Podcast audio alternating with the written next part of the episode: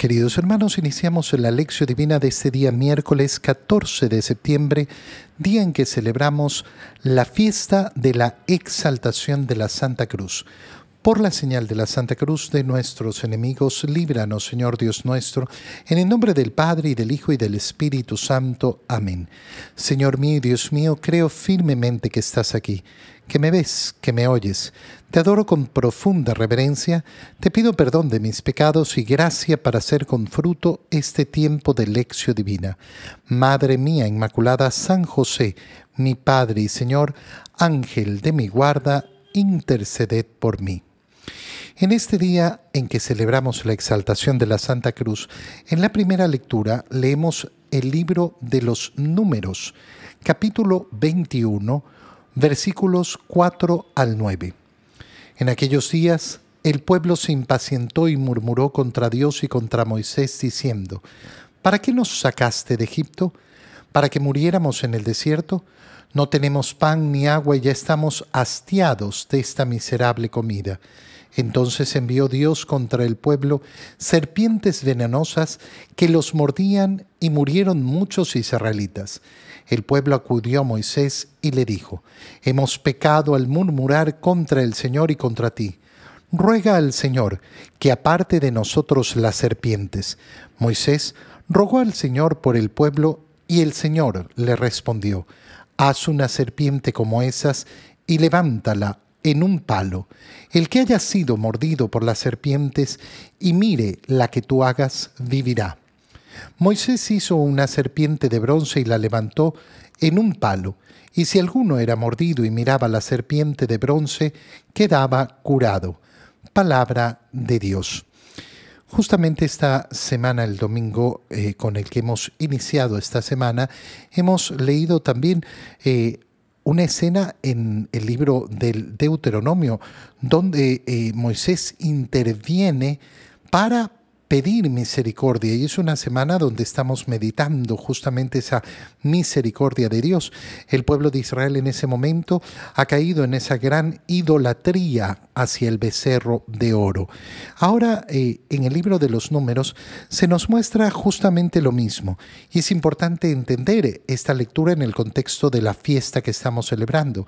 Estamos celebrando la exaltación de la Santa Cruz.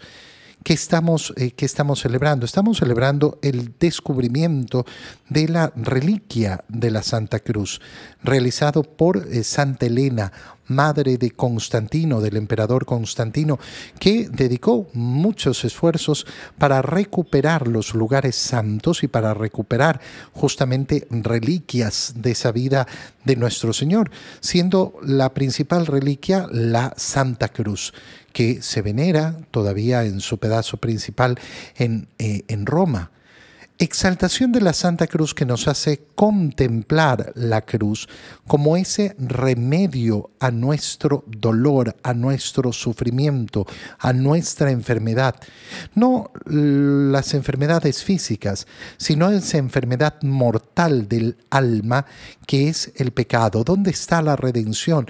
Está colgada del madero ese madero bendito, ese eh, árbol bendito, del cual ha colgado el fruto de la vida, que no es otro que el cuerpo de nuestro Señor.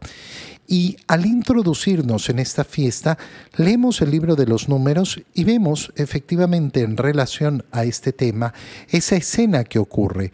El pueblo se impacientó y murmuró contra Dios y contra Moisés. Fíjate cómo empieza la lectura porque es tan importante. El pueblo se impacientó. Qué importante es fomentar en nuestro corazón la virtud de la paciencia. Cuando nosotros no nos preocupamos de fomentar la virtud de la paciencia, cuando tenemos el deseo de eh, la inmediatez, la inmediatez, es que no puedo esperar, es que no puedo esperar, pero en esta vida hay que esperar. Esta vida es un proceso en el cual nosotros efectivamente tenemos que esperar continuamente tantas cosas. Todo tiene un proceso en esta vida. y el pueblo se impacienta y comienza a murmurar contra Dios diciendo, ¿para qué nos sacaste de Egipto? Para que muriéramos en el desierto. ¿Y cuál era su impaciencia? Que no tenían pan ni agua. Y ya estaban hastiados de esta miserable comida, esa miserable comida que les ofrecía el Señor. Entonces, Dios envía contra el pueblo serpientes venenosas que los mordían y murieron muchos israelitas. Ante esta calamidad, abren los ojos y vuelven hacia Moisés. Y aquí es donde te decía que estamos en relación con lo que leímos el día domingo pasado. Moisés vuelve a intervenir, vuelve a interceder. Esa oración de intercesión en favor de los demás. Y Moisés va a hacerlo. Le dice el pueblo, hemos pecado al murmurar contra el Señor y contra ti. Ruega al Señor por nosotros para que aparte las serpientes. Y Moisés hizo eso. Intercedió, rogó por el pueblo y el Señor le manda hacer una serpiente como esas como esa, eh, eh, esas que estaban dándole muerte a los israelitas. Levántala en un palo, y el que haya sido mordido por las serpientes y mire la que tú hagas, vivirá. Moisés, ¿qué hace? Hizo una serpiente de bronce y la levantó en un palo.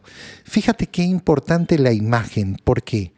Porque ¿cómo hemos sido salvados del pecado y de la muerte, la gran liberación que nos ofrece el Señor. El Señor se ha convertido en pecado, en pecador por nosotros, siendo que no tiene pecado, y ha padecido la muerte. Nosotros solemos pensar que el remedio para las cosas tiene que ser el contrario, el contrario de lo que es, pero eso no siempre funciona. Piensa en un ejemplo tan sencillo cómo vacunas a una persona contra una enfermedad utilizando la misma enfermedad. Este es tal vez eh, el, elemento más, más, claro que podemos utilizar eh, eh, en, ese ejemplo de nuestra salvación. ¿Qué ha sido utilizado para nuestra salvación? Ah, el contrario del pecado. No, resulta que el mismo pecado es el que ha sido utilizado. ¿Cómo hemos sido salvados de la muerte, padeciendo la misma muerte? Lo mismo sucede en esta escena del Antiguo Testamento. Las serpientes son las que ocasionan el problema, las que nos están matando, las que nos, las que nos están mordiendo. Pues usa esa misma serpiente, usa eso mismo, pero en manos de Dios eso mismo se convertirá en salvación. Es precioso porque nos abre a la profunda lógica de nuestra salvación. En la segunda lectura leemos la carta de San Pablo a los Filipenses, capítulo 2, versículos 6 al 11.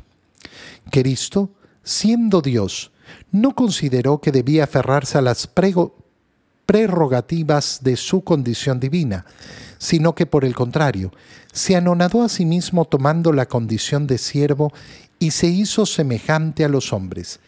Así, hecho uno de ellos, se humilló a sí mismo y por obediencia aceptó incluso la muerte y una muerte de cruz.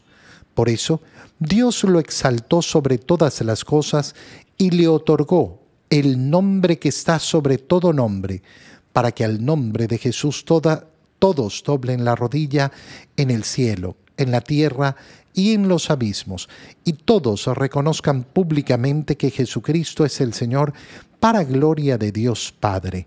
Palabra de Dios. En la segunda lectura de esta fiesta de la exaltación a la Santa Cruz, leemos uno de los himnos cristológicos de San Pablo, concretamente el himno de la carta a los filipenses. Himno cristológico eh, significa esas, eh, esos himnos, esas alabanzas a Cristo que manifiestan la profundidad del misterio de Cristo. Cristo que es verdadero Dios y verdadero hombre. Este es eh, el fundamento, lo esencial de nuestra fe. Cuando yo digo que soy cristiano, que creo en Cristo, tengo que manifestar que Cristo es verdadero Dios y verdadero hombre. Cristo, siendo Dios, nos dice San Pablo, no consideró aferrarse a esta prerrogativa de su condición divina, sino que por el contrario, se anonadó, que significa se rebajó. Siendo Dios, se ha rebajado de su condición divina y ha tomado la condición de siervo. Siendo Dios, se ha rebajado para hacerse semejante a los hombres, es decir, hombre, verdadero Dios, verdadero hombre. Y así, hecho uno con ellos, es decir, hecho hombre como nosotros, el verbo de Dios, el verbo eterno del Padre, la segunda persona de la Santísima Trinidad, se humilló a sí mismo. ¿Y por qué se humilló? Para obedecer. El motivo de la humillación es la obediencia al Padre, con lo cual nos enseña que el camino, el camino de la salvación, que tiene que pasar por esa cruz bendita, es siempre camino de humillación a través de la obediencia a Dios. ¿Y aceptó qué cosa? La muerte, y no cualquier muerte, sino la muerte de cruz. Y por eso Dios lo exaltó sobre todas las cosas y le ha otorgado el nombre que está sobre todo nombre, para que todos doblen su rodilla. Mira qué bonito. Justamente con, por la obediencia, sin haber escapado de eh, esa situación de ser puesto entre los pecadores, sin haber pretendido escapar del sufrimiento y de la muerte, sino ofreciéndolos en obediencia al Padre, humillándose en obediencia al Padre, ha sido exaltado. Cuando nosotros hoy estamos hablando de esa exaltación de la Santa Cruz. ¿Qué estamos diciendo? Estamos diciendo que exaltamos en ella nuestra redención, que miramos a la cruz sin miedos, sin miedos, porque sabemos que no hay liberación y no hay sanación y no hay salvación si no es por esa cruz bendita. Y porque fue obediente y se humilló y se humilló al extremo de recibir esa muerte y muerte de cruz, Dios lo ha exaltado y le ha dado el nombre que está sobre todo nombre, es decir, el único nombre a través del cual somos salvados. Ese nombre ante el cual toda rodilla debe doblarse en el cielo, en la tierra y en los abismos. Qué bonita es la piedad cuando la entendemos así. Qué bonito es entender los actos de piedad como esos actos de humillación donde reconocemos y exaltamos a Cristo, exaltamos a Dios, doblando rodillas para reconocer públicamente que Jesucristo es el Señor. Y eso lo hacemos para gloria del Padre. ¿Por qué? Porque Él nos lo ha enviado para nuestra salvación. En el Evangelio, Leemos el Evangelio de San Juan, capítulo 3, versículos 13 al 17. En aquel tiempo Jesús dijo a Nicodemo, Nadie ha subido al cielo sino el Hijo del Hombre que bajó del cielo y está en el cielo. Así como Moisés se levantó la serpiente en el desierto, así tiene que ser levantado el Hijo del Hombre para que todo el que crea en él tenga vida eterna porque tanto amó Dios al mundo que le entregó a su Hijo único para que todo el que cree en Él no perezca, sino que tenga vida eterna. Porque Dios no envió a su Hijo para condenar al mundo, sino para que el mundo se salvara por Él. Palabra del Señor. Mira cómo en la primera línea de lo que acabamos de leer en el Evangelio de San Juan, se entiende perfectamente por qué hemos escogido las dos lecturas anteriores para celebrar esta fiesta de la exaltación de la Santa Cruz. Estamos en la conversación de Jesús con Nicodemo, capítulo 3 del Evangelio de San Juan. Estamos al inicio del, eh, Evangelio. Estamos en el capítulo 3 que está dedicado justamente a la profundización, a la explicación de la grandeza y la belleza de lo que es el bautismo. ¿Y qué es lo que le dice en este momento Jesús a Nicodemo? Nadie ha subido al cielo sino que el Hijo del Hombre, que bajó del cielo y está en el cielo Nadie, nadie, nadie ha subido al cielo. Eso es lo que acabamos de escuchar en el himno cristológico de San Pablo en la carta a los filipenses. Exactamente lo mismo. Cristo, siendo de condición divina, no consideró un tesoro celoso esto, sino que se anonadó. Nadie, nadie ha subido al cielo. Es el Hijo quien ha bajado del cielo. Pero aunque ha bajado del cielo, sigue estando en el cielo. ¿Cómo puede haber bajado del cielo y seguir estando en el cielo? El cielo, recuérdalo, no es un lugar físico. Cuando hablamos del cielo, hablamos de esa presencia de Dios, del lugar donde habita Dios, entendido no como lugar, eh, eh, lugar físico. ¿Dónde está el cielo? ¿Dónde está Dios? Ese es el, eh, el cielo. Bueno, el Hijo no puede separarse del Padre. ¿Por qué? Porque el Padre y el Hijo son una sola cosa con el Espíritu Santo. Solo el Hijo, solo la segunda persona de la Santísima Trinidad se ha hecho hombre. Pero eso no significa que haya dejado de ser Dios. Y por tanto, sigue siempre en unión al Padre y al Espíritu Santo. No es que se ha transformado y ha dejado de ser Dios. Ahora es un semidios que bajó a la tierra. No, ha conservado siempre su misma naturaleza divina. Y por tanto, el único que es capaz de transmitirnos la profundidad de Dios, de revelarnos al Padre, ¿quién es el Hijo? Segunda parte, así como Moisés levantó la serpiente en el desierto. Y entonces entendemos por qué la primera lectura hemos leído el libro de los números y hemos visto esa escena, para que cuando lleguemos al Evangelio sepamos reconocer de qué está hablando el Señor. Ahora lo sabemos perfectamente. Así como levantó la serpiente, y yo me quedo, eh, ¿qué serpiente? ¿Cuál? ¿Qué? ¿Cómo? Bueno, ya lo leímos en la primera lectura. Resulta que el pueblo se impacientó y comenzó a murmurar contra Dios y contra Moisés. Dios le mandó serpientes que los mordían y muchos israelitas murieron. Y pidiéndole su intercesión a Moisés, Moisés ha intercedido y con la misma serpiente usa la misma serpiente y levántala sobre un palo. Y Moisés hizo esa serpiente de bronce y la levantó sobre un palo y la colocó en medio del campamento, para que se acercaran los que habían sido mordidos y se salvaran mirando la serpiente. Bueno, del mismo modo como Moisés levantó la serpiente en el desierto, así será levantado el Hijo del Hombre, para que todo el que cree en Él tenga vida eterna. ¿Qué nos está diciendo el Señor? Miren, así como se levantó la serpiente, yo seré levantado. ¿Y dónde va a ser levantado? En el leño de la cruz.